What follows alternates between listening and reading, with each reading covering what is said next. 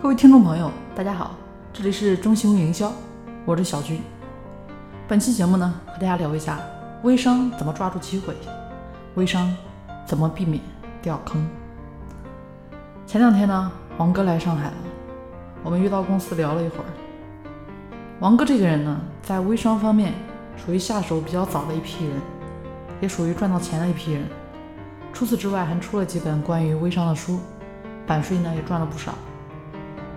我们聊了很多关于微商的话题，列出来一些呢，分享给大家，希望有所帮助。首先一个点呢，就是理性的面对培训。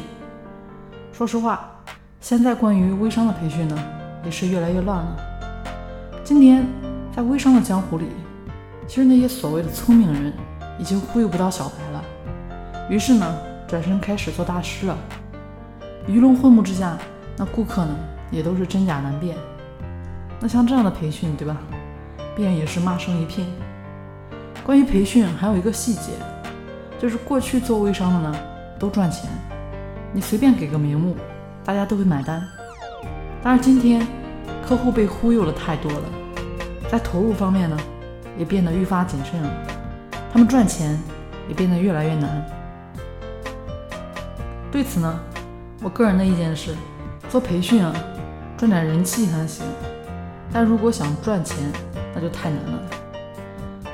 微商里面那些做培训的啊，很多呢都是半路出家的大仙儿，想不出来什么东西的。追根究底，其实培训这个还是技术活。反过来说，其实呢，顾客的心态也不太对。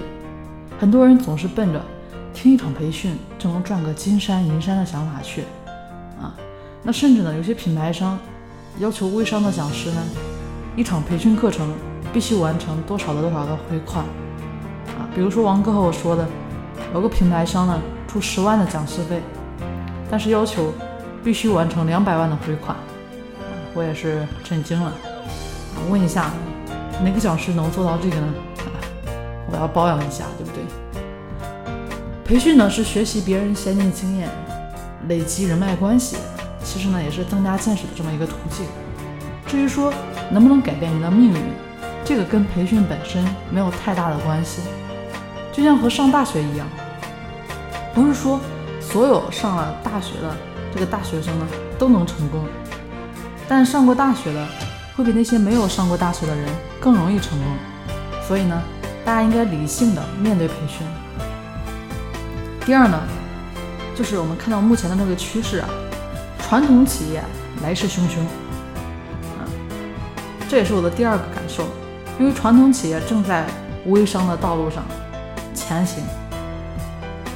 王哥说，他们过去的客户呢，很多都是纯粹的啊做微商的这么一个客户，但现在的客户不一样了，几乎都是清一色的传统企业主。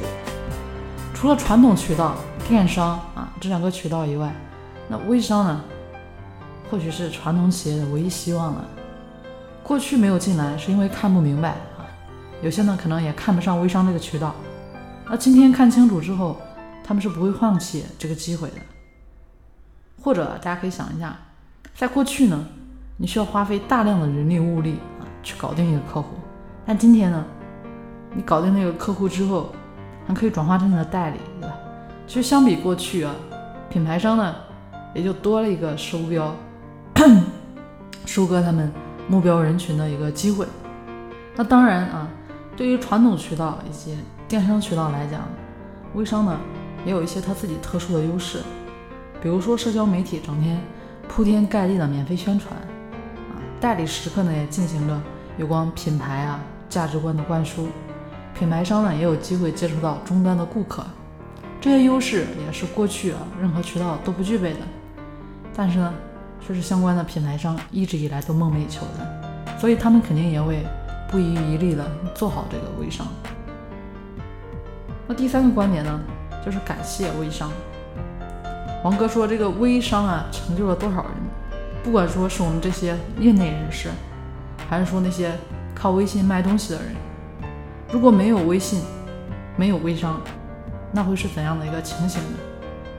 其实王哥他自己之前呢，就是做媒体的，好的时候一年呢，也能赚上不少的钱。后来因为一些事情，他事业呢就跌入谷底了。遇上微信，从一本书呢开始逆流而上，一口气做到今天的这么一个成绩。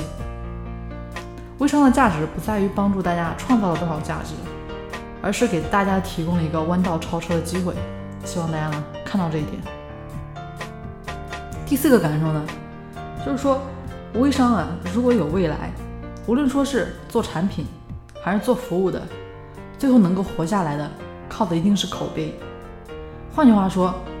微商领域做服务的创业者，你能不能活下来，就看一件事：你有没有帮助你的客户创造价值。在过去呢，你能给客户讲一节微电商的课程，就是在帮助他创造价值；在今天呢，你能帮助客户实现动销，就是在帮助客户创造价值；在未来，你能帮助客户做长久的品牌，就是帮助客户创造价值。我们聊了半天呢，最后得到一个结论：无论说是微商，还是说其他的一些商业形式，核心呢都是人。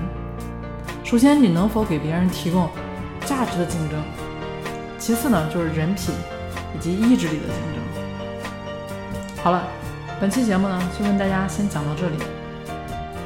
更多内容也欢迎大家持续关注我们的电台节目。当然，有问题的话，也可以添加小军的微信。三零四九三九六七，我们下次节目见啦！